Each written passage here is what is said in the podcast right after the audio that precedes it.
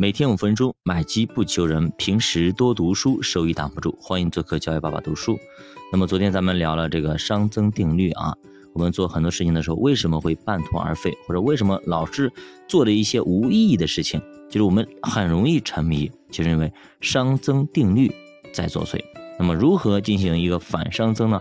我们看一下一个故事啊，说一个普通的妈妈给女儿拍照片，从小拍到大，这事很简单。但是呢，她每天都拍，她把女儿拍到了十八岁，最后呢办了一个摄影展，展出了六千多张照片，记录了她女儿每天的变化。那么这这个摄影展呢引起了轰动的效果。那么这个现象就叫做涌现，它是将无数个普通的动作叠加在一起，形成了不普通。啊，比方说我们做一件好事容易。但是，一辈子都做好事却很难，对吧？比方说，我也一样的，对吧？刚开始你说录节目，一天录个五分钟，难吗？不难，对吧？能够坚持一千六百个日日夜夜一直去做这件事情，其实就不容易了，对吧？一千六百个的日日夜夜，我每天都进行读书、分享、写作等等，大家给给大家分享，这是其实不容易的，对吧？你看看多少个主播。后来都落下了去了。我们当时有大概有，对吧？当时那个群里大概有八百多人嘛，一起说啊，我们要坚持，我们要做主播，我们要怎么怎么样，对吧？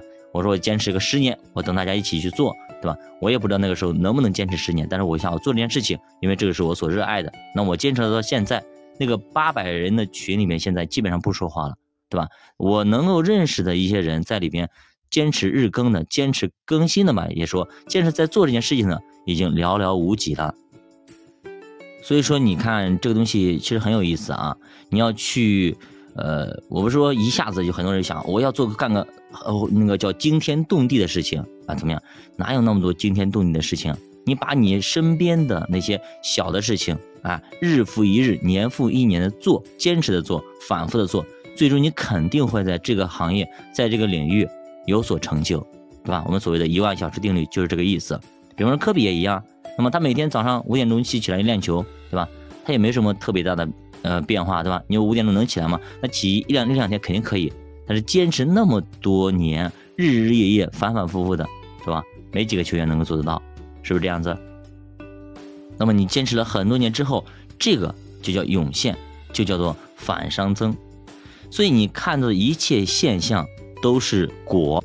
那么作者也说，他是一个普通的大学毕业生，没资历、没背景、没人脉。凭借自己的努力，一步一步走到啊今天，让大家认可。虽然有很大的偶然的因素，赶上了一些天时、一些地利，但是它的内在逻辑就是一些反熵增的因在起作用啊。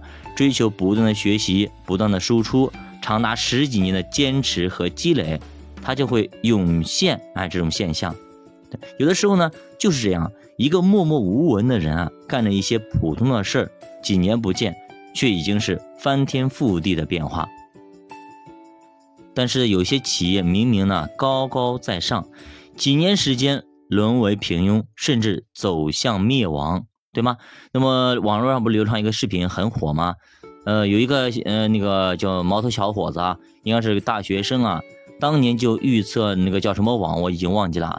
说你肯定是干不过马云的。马云以后呢，就是现在虽然马云可能平平无奇，以后他如果干掉一区之后，最后就马上就干掉你啊！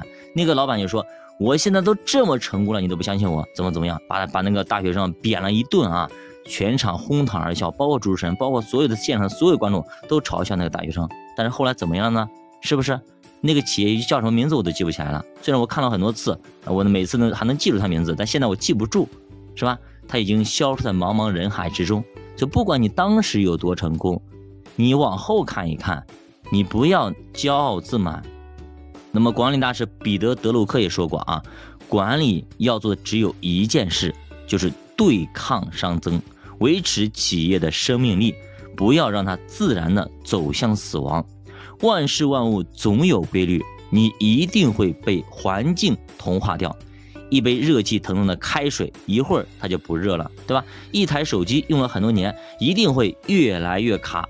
创业的时候呢，激情满满，朝气蓬勃；但是企业成熟之后，制度开始老化僵化，反应的变得越来越慢，越来越慢，人情世故越来越多，甚至业务也不再更新，几年都干着同样的事情，这些都是出现了熵增的效应。